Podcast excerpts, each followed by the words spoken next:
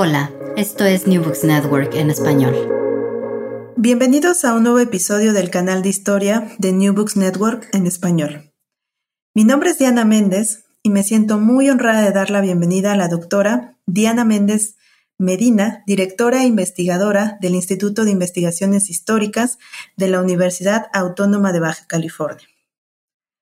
Junto con Víctor Manuel Gruel Sandés, Diana es coordinadora del libro Mensajes desde la frontera México-Estados Unidos, reflexiones históricas sobre el turismo y la cultura nacional entre 1927 y 1945. Esta obra fue publicada en 2021 por la Universidad Autónoma de Baja California y reúne las contribuciones de seis autores. Diana, me alegra mucho recibirte en este espacio. Hola, ¿qué tal? Eh, pues mucho gusto y con mucho gusto y emoción recibí la invitación a, conversar eh, sobre esta obra colectiva coordinada por mí y por el doctor Víctor Manuel Gruel Sández y, pues aquí dispuesta a, conversar y a, y a platicar contigo, Diana. Muchas gracias. Nos honra mucho en verdad tu compañía en esta serie de podcast. Para dar inicio, ¿podrías hablarnos sobre tu trayectoria profesional y la manera en que llegaste a interesarte en los estudios sobre la frontera y el universo ligado al turismo? Sí, claro que sí. Bueno, yo soy investigadora de, o llegué a desarrollarme profesionalmente como investigadora en el Instituto de Investigaciones Históricas de la Universidad Autónoma de Baja California hace ya casi una, década. Mi interés siempre ha estado en, procesos políticos y económicos del siglo XX. Eh, mi, formación desde la licenciatura así ha sido sin embargo, eh, al llegar a, este, a este lugar, a desarrollarme profesionalmente, pues un poco por indicación, eh, pues de quien en ese momento dirigía el instituto, eh, fue centrarme en estudiar procesos regionales, siguiendo este interés mío por procesos económicos y políticos, en el siglo XX. Entonces, eh, me inicié con un proyecto de investigación sobre la producción de vid y vino en Baja California durante el siglo XX, dado que también es de mi interés estudiar políticas agrícolas y programas agrarios eh, que, implementaron los gobiernos de la postrevolución en México. Eso lo, lo hice en mi tesis de doctorado y fue una manera de, tratar de entender y, incorporarme o adentrarme en un nuevo tema y también en una nueva región de estudio, porque eh, si bien yo me formé eh, en la Ciudad de México, en instituciones de la Ciudad de México, em, en mi tesis de doctorado estudié eh, una zona en, la, en el sur, en la parte central del sur de Tamaulipas,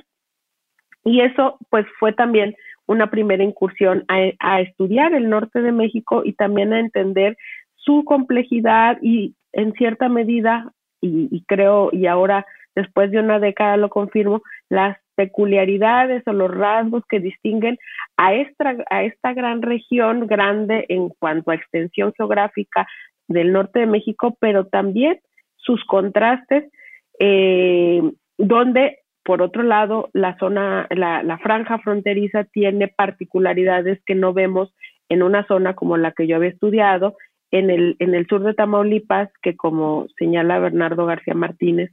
es lo menos norteño del norte. Entonces, eh, a través de los estudios de la producción de vino, eh, me, adentro a la historia, a la historia regional, a la historia de la Baja California eh, en el siglo XX y es, es ese recorrido, ese conocimiento, porque además de, de, adentrarme al tema, pues yo desconocía la historia de, de, Baja California,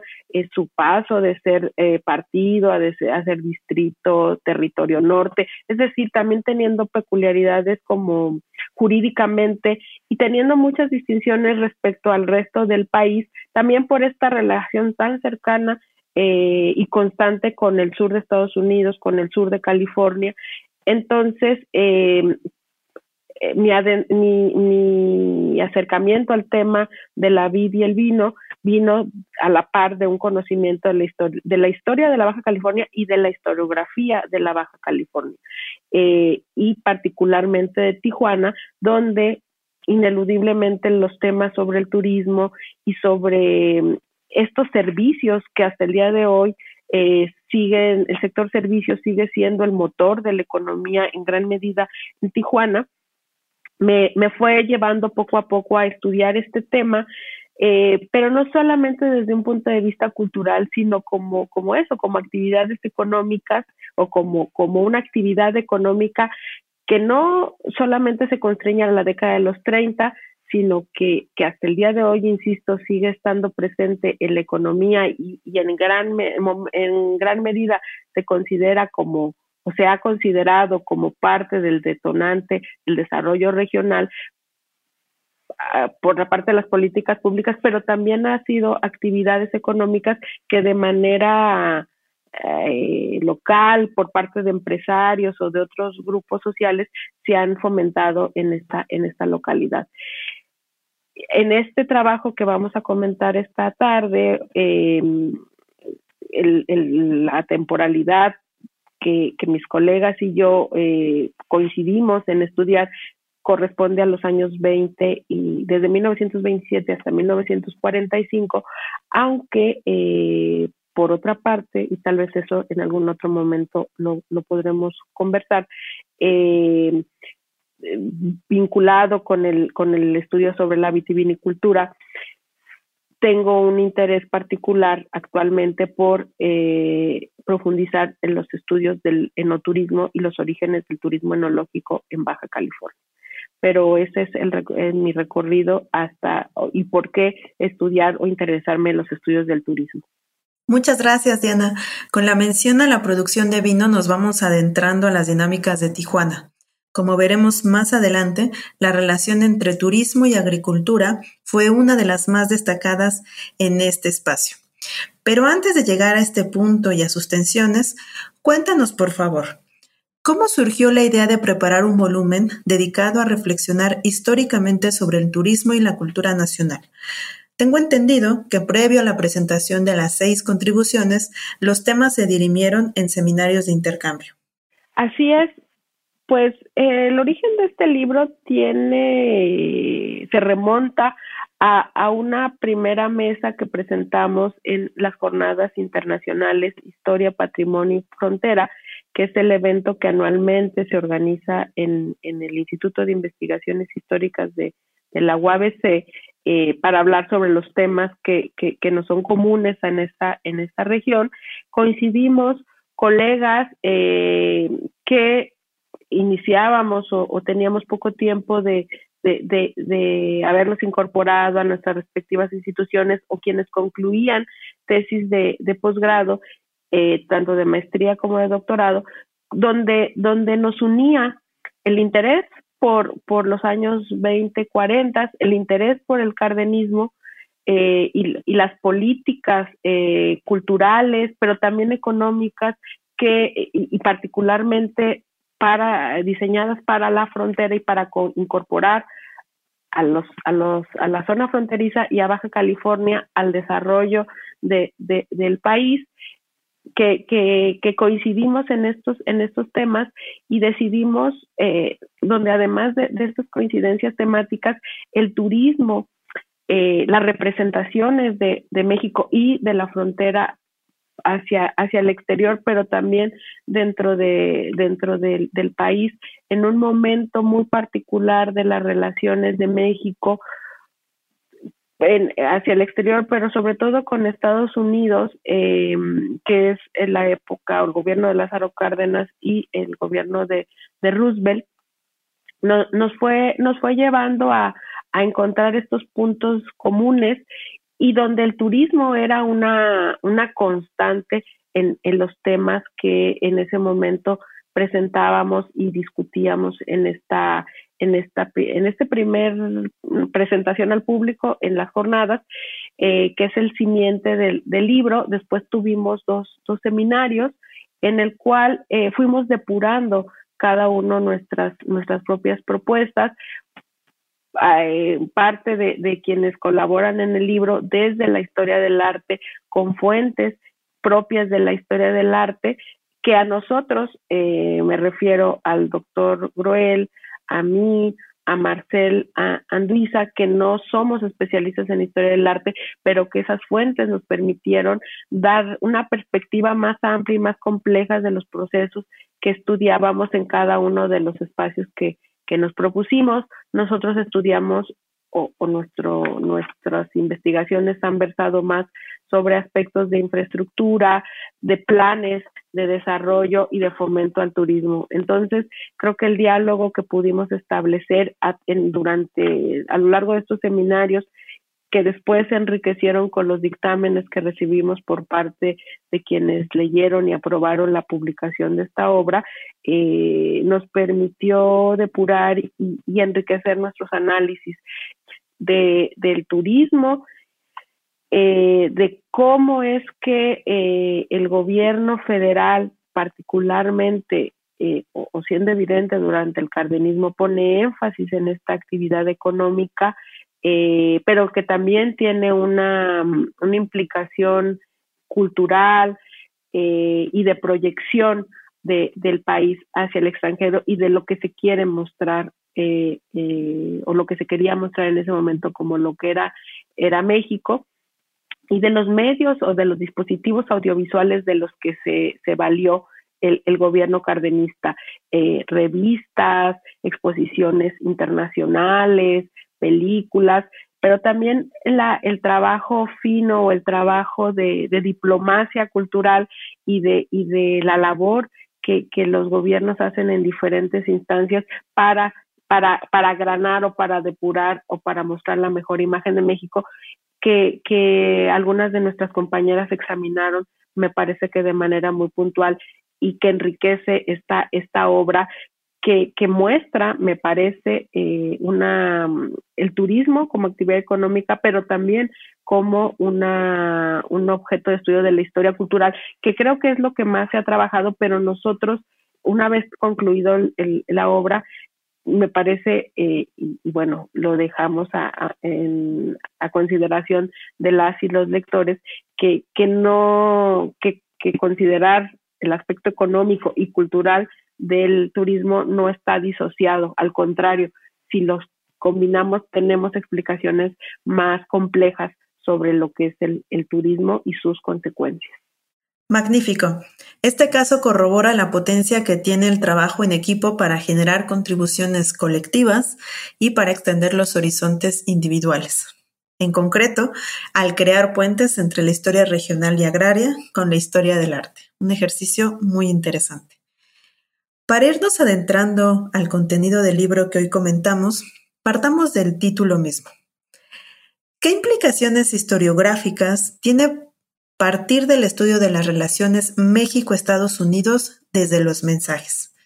Considero que es una cuestión relevante porque nos remite tanto a aspectos materiales como inmateriales. Sí, bueno, el, título Mensajes desde la frontera México-Estados Unidos tiene una, una, una implicación eh, eh, local y diríamos que hasta personal por parte del co-coordinador y mía, porque nosotros eh, ambos nos formamos en diferentes momentos en instituciones educativas de la Ciudad de México, donde hay ciertos, ciertas líneas historiográficas, autores que, que, que consideramos y que, y, que, y que se leen y se discuten y que dentro de la historiografía del turismo, que no existe, me parece, de como un corpus integrado para el caso de México, hecho desde México y desde la Academia de México, eh, sino que lo que se produjo de manera regular y cuantiosa hace una década o un poco más eh, en la, fue desde la, escrito desde Estados Unidos por la Academia Estadounidense, que es eh, eh, obras que, que, a, nosotros y nosotros citamos, incluso podemos decir que lo tomamos como modelo porque hay obras colectivas que, que, que así lo hicieron hace 10, 12, 15 años, pero que pocas veces en ese y en otros temas volteamos a ver y analizamos y valoramos la historiografía mexicana, pero muchas veces todavía menos consideramos aquello que se escribe fuera de la Ciudad de México en una universidad estatal pública como en la que nosotros laboramos y, quien edita esta obra. Entonces, pues mandar un mensaje historiográfico desde, desde esta parte, eh, de este extremo noroeste de México, pero también desde la historiografía mexicana que se plantea un volumen colectivo como eh, hace 12, 15 años lo hicieron la historiografía estadounidense sobre un tema que eh, donde no se puede desvincular y siendo la frontera nuestro parte de nuestros de nuestros casos eh, de estudio, ¿no? Porque hay un caso en el libro que se remite a Acapulco o el caso de, de, Rocky Point o Puerto Peñasco, que bueno, pertenece, está en la costa de, de Sonora, no está físicamente en la, en la, en la frontera, en el, en el territorio contiguo a Estados Unidos,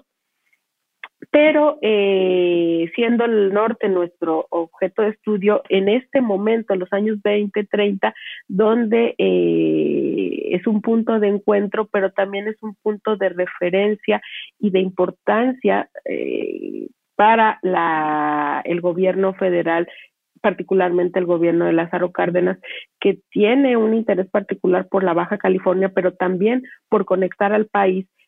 al centro del país, con Estados Unidos a través de las carreteras, siendo la carretera 85 la carretera panamericana eh, que atraviesa y que llega desde el centro del país, bueno, que atraviesa toda la República, pero que conecta con, con el sur de Texas. Entonces, eh, esa es la el significado o, o, el por qué plantear ese, ese título de, de esta obra. Muy bien, sin duda alguna tenemos que buscar el tiempo y la manera de adentrarnos más en esta historiografía que no solamente es producida en la Ciudad de México y que también pone puntos esenciales para entender la historia integrada de nuestro país. Al respecto de estas discusiones historiográficas, quiero destacar que una de las cualidades que distingue a esta actividad en tiempos recientes es su decidida apertura hacia la construcción de explicaciones que rebasan espacial y teóricamente a la nación. Nos hablaste ya de cómo esto se pone en términos de la región y de la nación y ahora me gustaría que reflexionáramos más sobre la nación como una escala más de análisis frente a otras. Es precisamente en este sentido que considero que la obra que coordinas constituye un aporte al ampliar esas narrativas justamente desde el noroeste, noreste y la vertiente del Pacífico. ¿Podrías comentarnos cuál es el tratamiento que el volumen da a la noción de frontera para entender las relaciones entre México y Estados Unidos en este juego de escalas? Claro,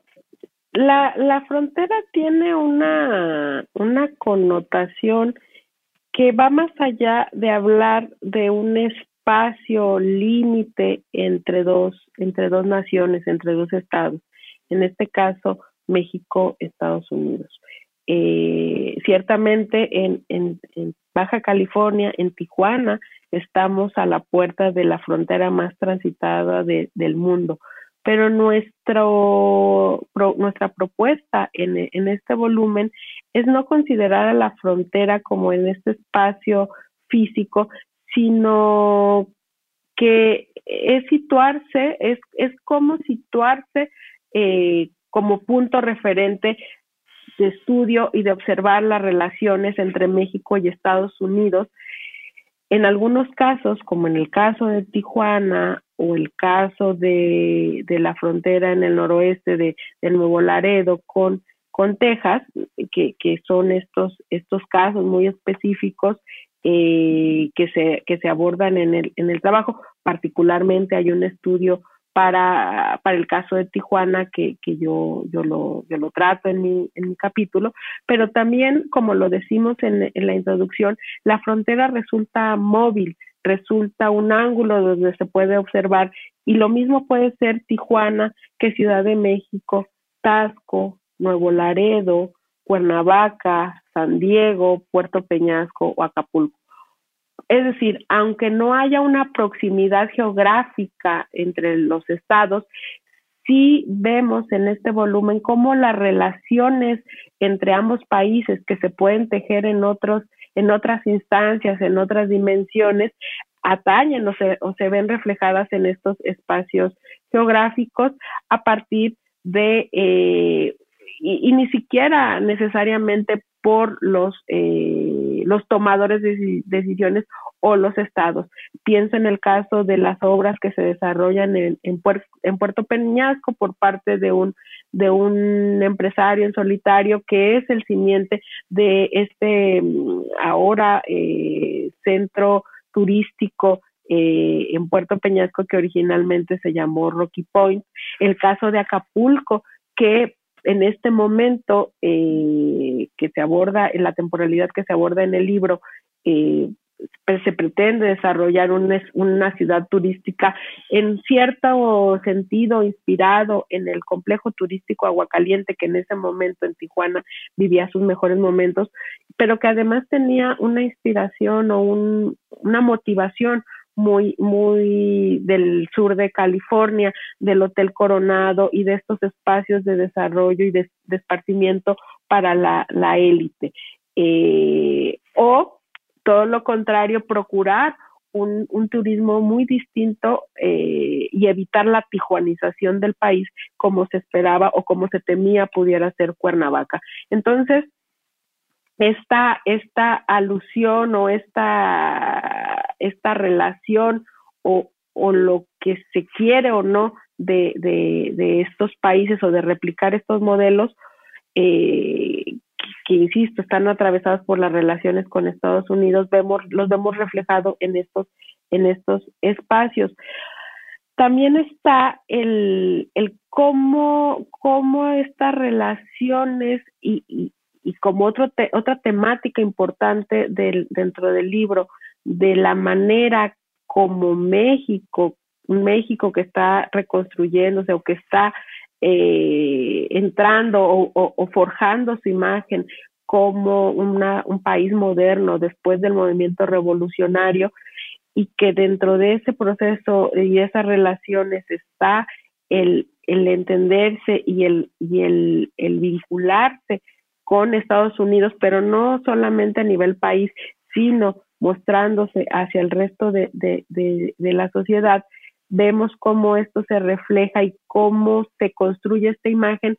a través de la exposición que se va a, montar en, en Balboa Park en los años en los años 30 donde hay elementos eh, muy, muy, muy particulares, pero que también están cruzados por las relaciones entre ambos, entre ambos países, eh, que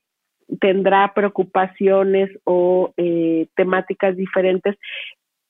posterior o ah, casi en medio del conflicto de la Segunda Guerra Mundial y que se ponderarán otros elementos en el cine, como también vemos en uno de los capítulos de esta obra. Entonces, sí es la, la frontera como espacio, pero es cómo las relaciones eh, entre estos países se reflejan en otros espacios geográficos que no necesariamente corresponden a una proximidad geográfica. Estupendo. Me parece muy importante el énfasis que haces en el papel de Tijuana, lo que es patente desde la portada misma de la obra que toma la imagen de una tarjeta postal que representa un patio andaluz. Se trata de una escena muy pintoresca sobre la fiesta. Para aquellos que no somos versados en los estudios sobre el turismo, pero que disfrutamos mucho de hacer turismo, esta obra nos reserva interesantes contenidos en torno a los significados de esta actividad.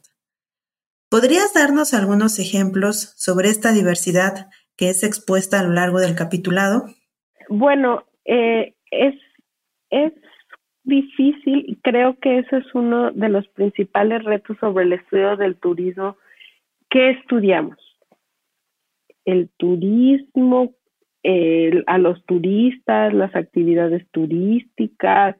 eh, la, la derrama económica derivada del turismo, los eh, aspectos negativos que, que, genera el movimiento de, población. Eh, creo que particularmente eso es una de las formas más difíciles de aprender en cuanto al desarrollo de la, de la investigación.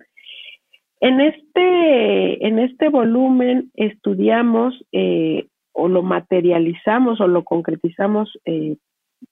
a través del el estudio de, de, planes eh, o política encaminada al desarrollo de las actividades turísticas las cuales se posibilitan, o, perdón, eh, mejor dicho, es posible llevar a cabo mediante la construcción o el mejoramiento de infraestructura es fundamental para este momento que nosotros estudiamos la construcción de carreteras, que es el medio de comunicación más importante en este momento. El turismo es una actividad del siglo XX o, o como acuñado con el término turismo, turista o turismo diferente a las exploraciones o a los recorridos que se hacen durante el siglo XIX, porque también tiene, se masifica gracias al desarrollo de los medios de comunicación, las carreteras y posteriormente la aviación, pero en este momento son las carreteras eh, a las cuales el gobierno federal desde los años 20, pero particularmente con Lázaro, durante el gobierno de Lázaro Cárdenas, con un con la finalidad de, de, conectar a, México con Estados Unidos, pero también de facilitar la, el traslado de turistas estadounidenses. Eh, va a tener como, principal motor la construcción de, carreteras, particularmente la carretera 85 que vemos en esta obra. Eh,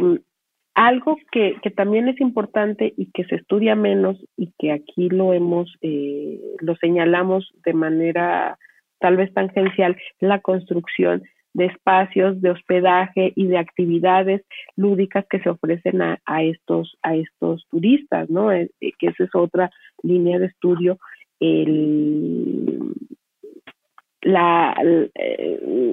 los hoteles, las actividades eh, las cuales atraen a esos, a esos visitantes. Eh, pero también lo que, lo que se, lo que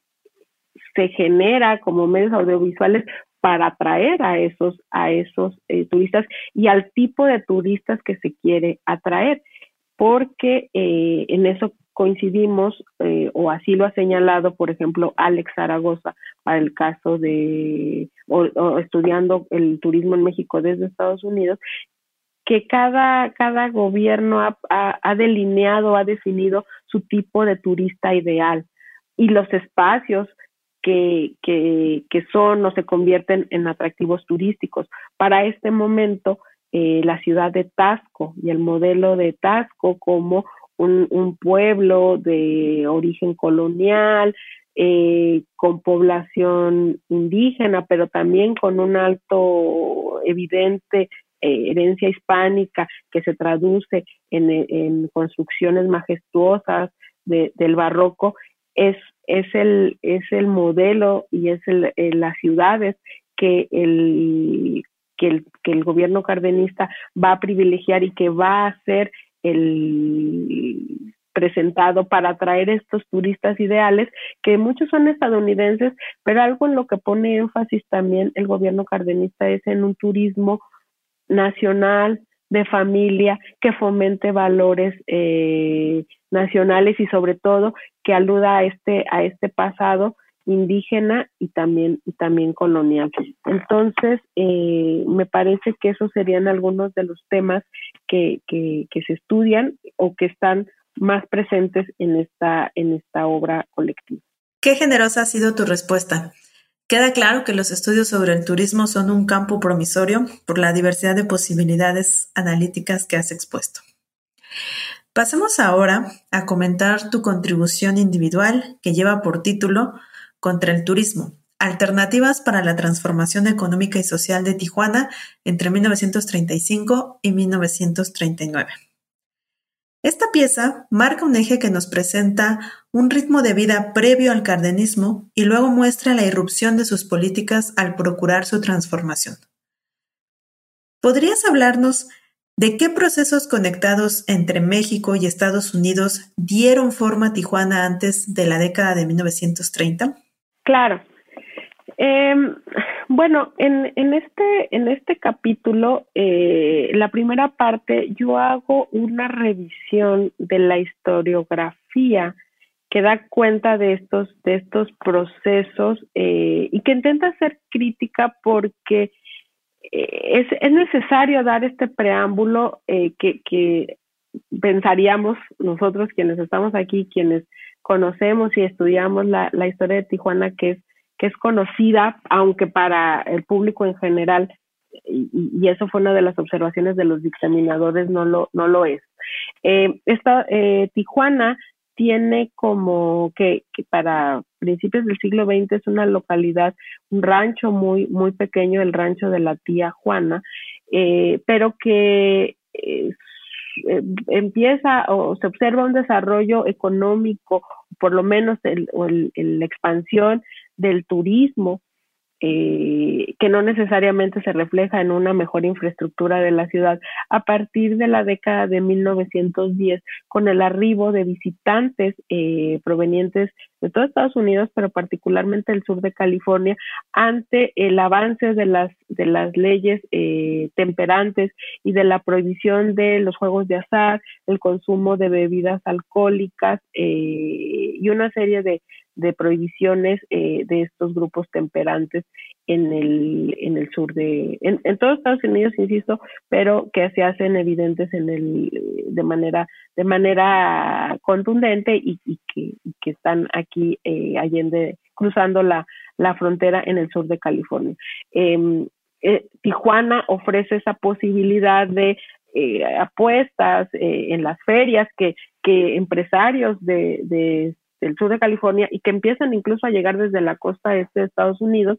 a, a, establecer ferias, peleas de gallos, corridas de toros, este, a montar cantinas, casinos y una serie de espacios que permitan a, a estos estadounidenses eh, llevar a cabo estas actividades que en su país están siendo prohibidas. Eh, eso transforma la economía y en la dinámica de este pues de esta localidad tan pequeña a principios del, del, siglo XX que se va a desbordar y va a vivir este momento de auge durante la década de los 20 una vez que en 1919 se impone la ley Volstead. Estas medidas que, que, que iban dándose paulatinamente la década del 10 a partir de 1919 se, se impone esta, esta ley que las prohíbe completamente y entonces eh, cada vez llegan más visitantes porque son, son estancias muy breves de apenas siete horas, ocho horas. Mm, pocas personas pasan más de, de, de 24 horas eh, en este, en, en el, en, en Tijuana, ¿no? En el rancho, en el rancho Tijuana, que eh, a partir de 1928 va a tener una nueva atracción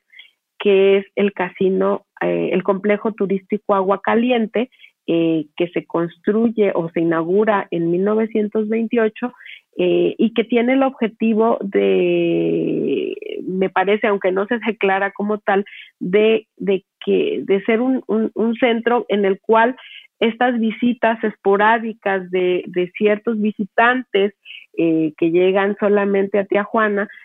se puedan prolongar por más tiempo y sean turistas que pasen días, eh, semanas en, en, este, en este complejo turístico Agua Caliente, que se va a lograr porque eh, así como hay personas, eh, es una, digamos que el, el universo de, de, visitantes va creciendo durante la década de los 20,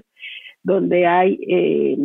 personas de, de, diferentes grupos sociales, pero donde cada vez hay mayor más visitas de miembros de la élite, particularmente de la élite económica de, Estados Unidos, de la industria del cine en Hollywood, que eh, van a ser de Tijuana, pero particularmente de Agua Caliente, un espacio de visita de moda, recreativo, donde pueden hacer apuestas, pero también donde hay un hipódromo, donde hay una serie de amenidades que ellos pueden dis disfrutar. Entonces, eh, la, la apacible Tijuana que se refiere en los testimonios de, de 1910 para 1900, para inicio de la década de, los 30 no es tal, eh, sus, pero el, eje de la economía se convierte, eh, estas, es, son estas actividades o estos servicios, eh, entretenimiento que se ofrece a los visitantes extranjeros, particularmente de Estados Unidos. Muchas gracias, Diana. Has dibujado con gran precisión el entorno y el ambiente que se vivía en los años previos al sexenio de Lázaro Cárdenas. ¿Podrías contarnos ahora cuáles fueron las motivaciones y estrategias del michoacano para intervenir en Tijuana a partir de 1935? ¿Por qué esto constituye un parteaguas en esta historia? Lázaro Cárdenas eh, llega, como todos sabemos, eh, asume la, presidencia en 1934, ya en medio de un contexto de, de relaciones ríspidas o tensas con eh, Plutarco Elías Calles, en ese momento pues, pues quien encabeza o, o, la figura más importante del llamado grupo de los sonorenses y que había sido su su mentor, ¿no? Eh, eh, se suponía que eh, Lázaro Cárdenas en el, en el gobierno presidente electo sería una continuidad de estos gobiernos llamados del maximato que se habían sucedido una, después del asesinato de, Álvaro Obregón. Sin embargo, sabemos que no es así. En 1935 inicia la ruptura entre estos personajes que va a derivar en el exilio de, de Plutarco Elias Calles a partir de abril de 1936. Eh, desde mi punto de vista, esta ruptura eh, de la élite política sumado a un proyecto muy claro eh, y definido de eh, Lázaro Cárdenas de incorporar al, a los territorios, en este caso Baja California, lo mismo que, que tenía pensado para Quintana Roo, eh, los dos extremos de, parecería, los dos extremos de, del país, de incorporarlos al desarrollo eh, nacional, van a, van a, van a motivar el, una política, eh,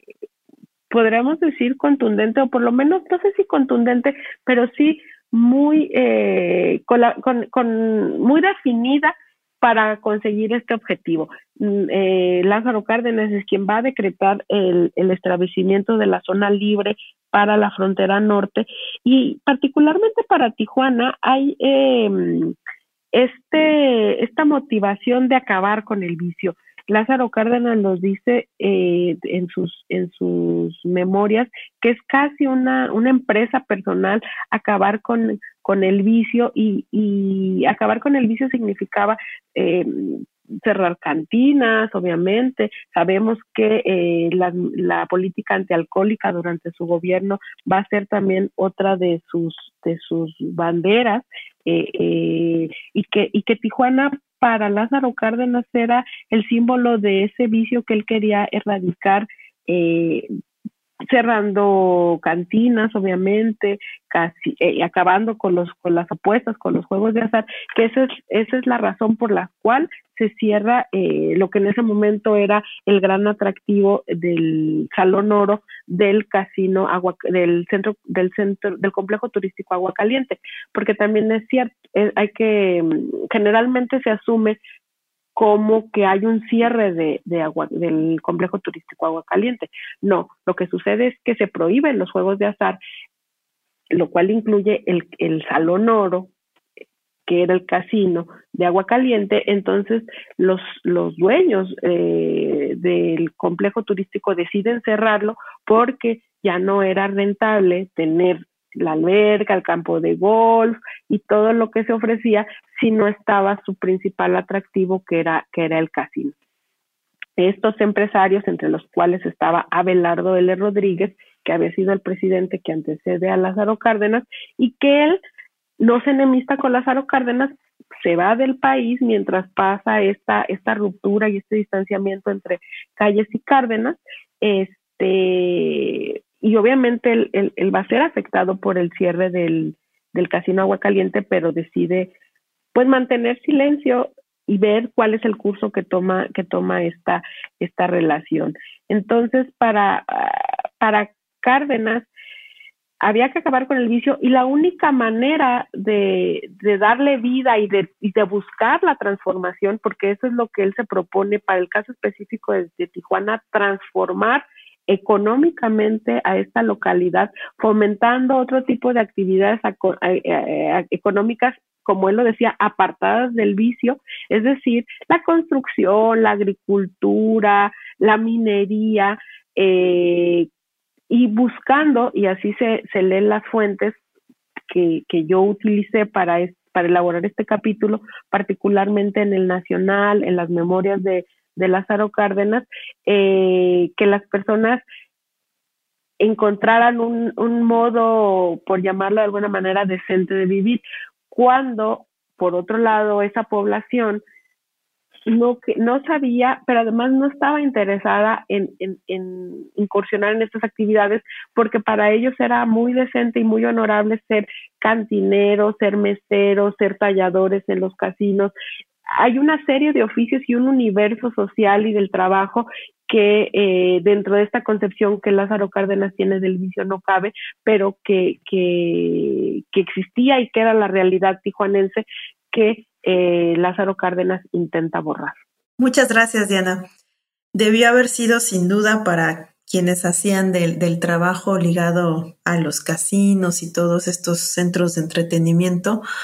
un contraste muy grande en sus vidas al encontrarse impedidos de ejercer la profesión que ya habían desarrollado.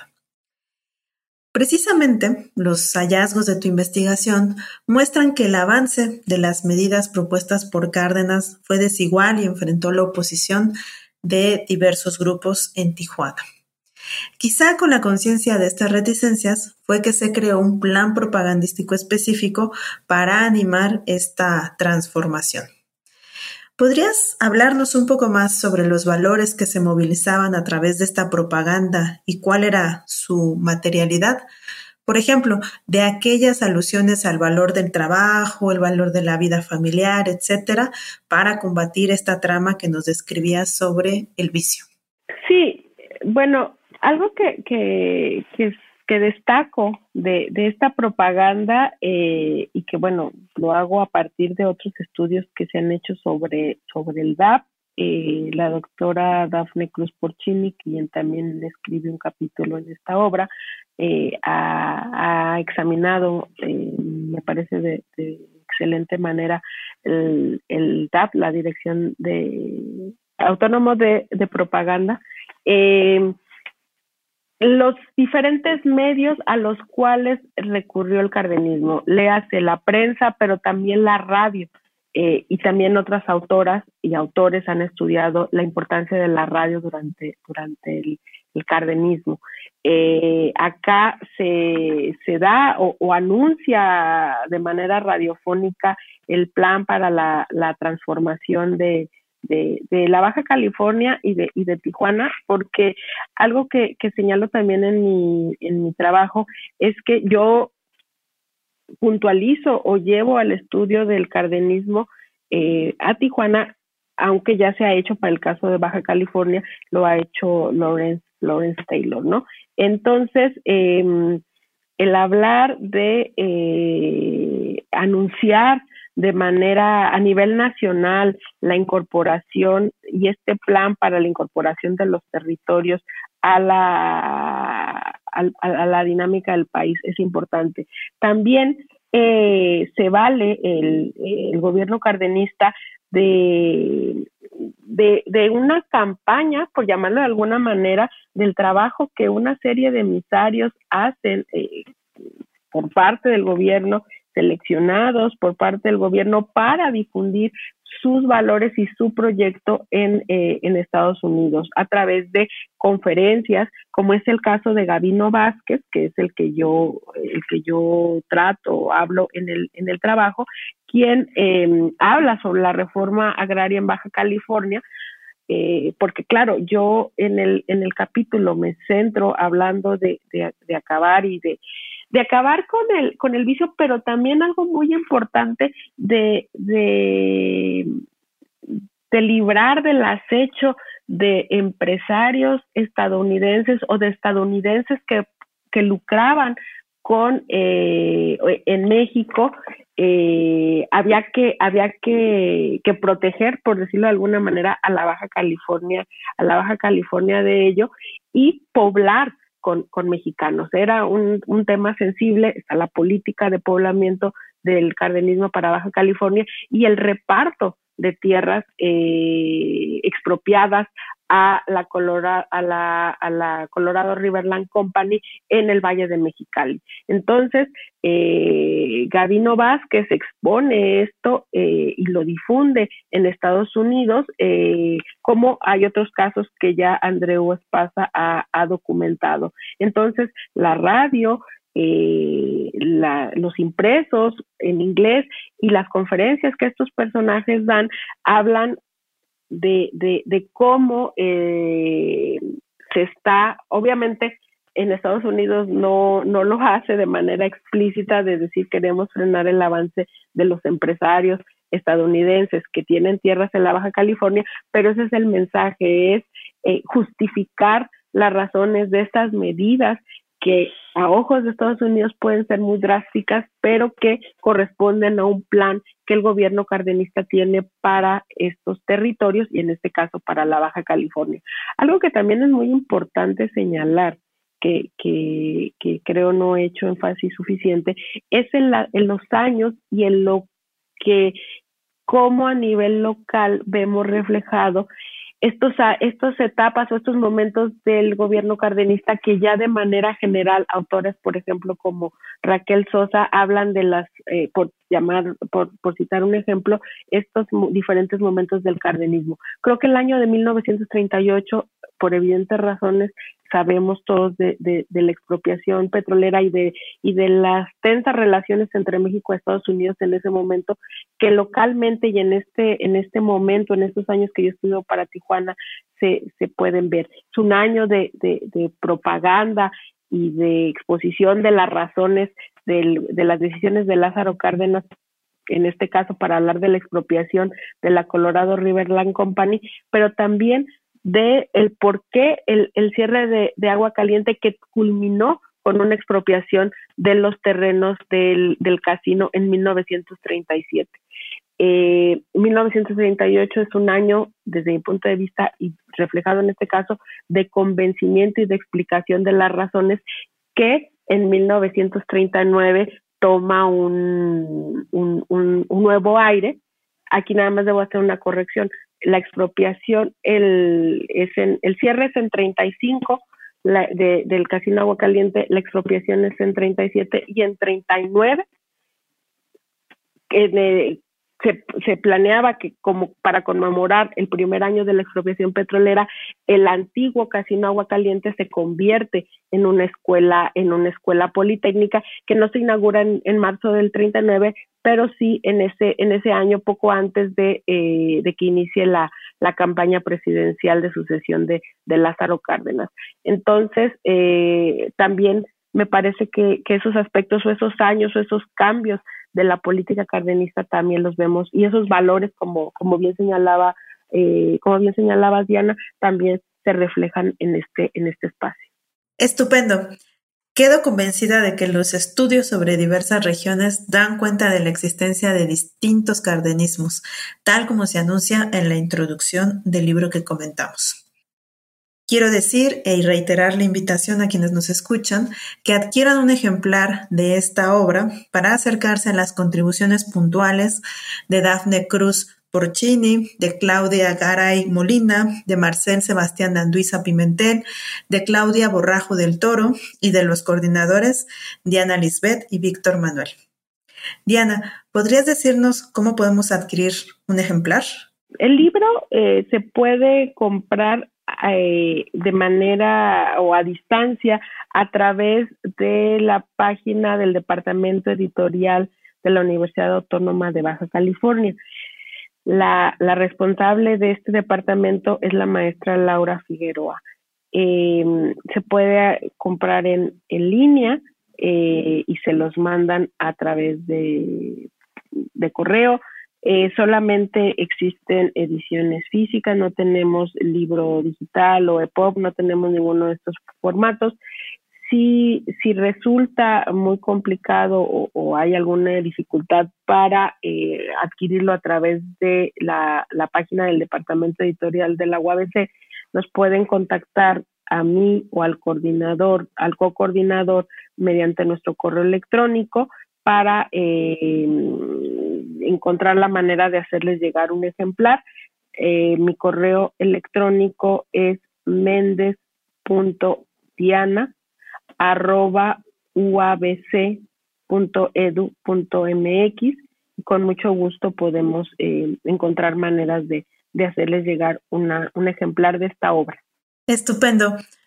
Muchas gracias por darnos todos estos detalles. Estoy segura de que muchos adquirirán un ejemplar y podrán recorrer las bellas páginas. Para ir cerrando nuestra entrevista, ¿podrías contarnos qué tema te encuentras trabajando ahora y sobre el cual podremos leerte más adelante? Sí, bueno, estoy en curso, eh, tengo un curso, una, una, un estudio sobre los orígenes del turismo enológico, eh, particularmente en el Valle de, Guadalupe, en Baja California, cómo es que el Valle de Guadalupe se convierte en el referente de la vitivinicultura, no solamente de Baja California, sino de México, eh, qué tanto es un proyecto de desarrollo regional, qué peso tiene el empresariado que está eh, en esta zona y sus relaciones también con el, con el gobierno federal y estatal. Eh, eso en una primera instancia y espero que eh, más adelante, andada la investigación, pueda, pueda ver o examinar también los aspectos negativos o las repercusiones que han afectado, que van en deterioro de, o, mejor dicho, se relacionan con el cambio en los usos de suelo y en la transformación de espacios destinados a la producción eh, agrícola, a la producción de vid, han cambiado ante el avance del turismo por eh, ser espacios para la construcción de casas habitación, pero sobre todo de hoteles, boutiques, restaurantes y todo esto que se ofrece a, a los visitantes. Eh, desde un punto de vista de los estudios del turismo más crítico, eso espero que en el mediano plazo poderlo, poderlo concretar, dado que, como decía al inicio, mi interés está en, eh, de, origen y, mi conocimiento en, eh, en, las, las, políticas o en el proceso eh, de cambio agrario en, en México. Eh, eso es lo que atañe al turismo. Y bueno, pues mi, interés por, eh, y, que en ese sentido em, me siento cercana a ti, Diana, pues eh, las políticas agrarias, em, los estudios sobre agricultura y cambio agrario en México durante el siglo XX. Fantástico. Espero con emoción esta pieza que reúne tu conocimiento y trayectoria a propósito de las discusiones en torno a la historia agraria regional y que se abren ahora a esta temática con un ángulo muy original del turismo. Te deseamos mucho éxito en esta la realización de este proyecto y de cualquier otro por venir y esperamos realmente que nos puedas volver a acompañar en el futuro para comentar sobre alguna otra de las piezas que prepares. A quienes nos escuchan, les agradezco su atención y hasta la próxima. Les agradezco mucho su, su atención a, este podcast. Agradezco muchísimo a, a, Diana Méndez Rojas la invitación a, este podcast. Es, este, es un ejercicio de, de divulgación muy atractivo eh, y que espero llegue a muchas personas, que les que, que sea que despierte su interés por la historia del turismo, del cardenismo y de, y de la Baja California. Muchas gracias. Gracias por escuchar New Books Network en español.